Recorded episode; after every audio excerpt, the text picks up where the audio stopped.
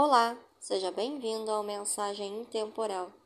A leitura de hoje é do livro Perdão, o Caminho da Felicidade, de Nelson Moraes, orientado pelo Espírito Aulos. Eu, porém, vos digo: amai os vossos inimigos. Aqueles a quem chamamos de inimigos são nossos irmãos que, ao longo da nossa vida, surgem à conta de professores impondo-nos lições difíceis porém necessárias ao nosso aprimoramento espiritual. É dessa forma que devemos compreendê-los e amá-los, como nos recomenda Jesus. Capítulo 3 Como praticar o perdão. O que fazer quando a vida coloca à nossa frente pessoas que se tornam difíceis para uma convivência harmoniosa? Quantos encontram essas pessoas dentro de casa? Muitas vezes na figura de um irmão ou irmã, cunhado ou cunhada, sogra ou sogro, até mesmo mãe ou pai, vizinhos, patrão, colega de trabalho, professores, colega de escola e até mesmo entre aqueles que nos são subalternos. Uma forma mais inteligente e eficaz para se lidar com esse problema foi comprovada pela prática. Meu filho começou a trabalhar quando tinha apenas um pouco mais de 14 anos. Na empresa onde trabalhava, sua chefe o tratava de forma rude. Não perdia uma única oportunidade de humilhá-lo. Depois de quase um ano de convivência difícil, um dia eu o surpreendi chorando no seu quarto. Preocupado, perguntei o que estava acontecendo. Foi quando tomei conhecimento do seu problema.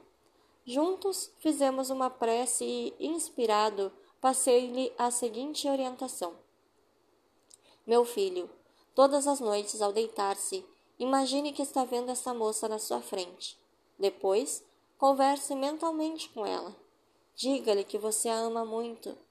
Peça que ela para ela perdoar por algum mal que você possa ter feito a ela em outras vidas. Procure, através do pensamento, abraçá-la carinhosamente. Faça isso todos os dias e você verá que essa moça vai transformar-se na sua melhor amiga dentro da empresa. Depois de alguns meses desses exercícios, realmente a moça transformou-se na sua melhor amiga. Graças a ela, hoje, depois de 15 anos, ele ocupa um cargo muito importante dentro da empresa. Nada resiste à força do amor. Muitas vezes, o bem que precisamos surge à nossa frente com a aparência de um mal.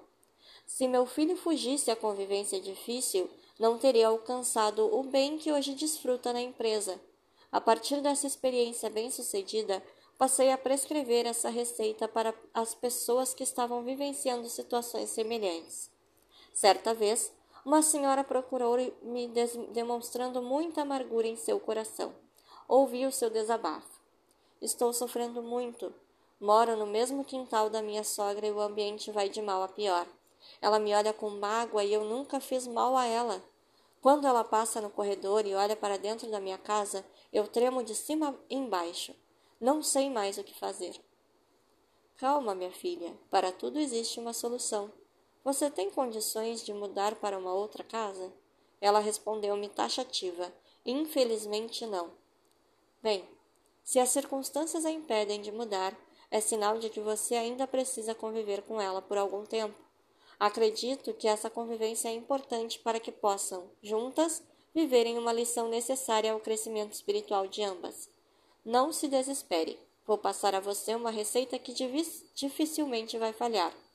Todas as noites, ao se deitar, faça uma prece e mentalize a sua sogra como se estivesse na sua frente. Repeti a mesma receita que havia dado ao meu filho. Passaram-se alguns meses essa senhora procurou-me novamente, emocionada, com lágrimas nos olhos. Narrou-me os acontecimentos após os exercícios da mentalização. O senhor não imagina. Mudou tudo na minha casa. Não sei o que fazer com minha sogra. Agora ela não sai do meu lado. Quase todos os dias me ajuda a enxugar a louça e, quando faz uma comida diferente, chama-me para almoçar com ela. Antes eu não aguentava sua presença. Agora sinto alegria por estar ao seu lado. Graças a Deus, estamos vivendo em paz. Obrigada por ouvir até aqui. Tenha um excelente dia.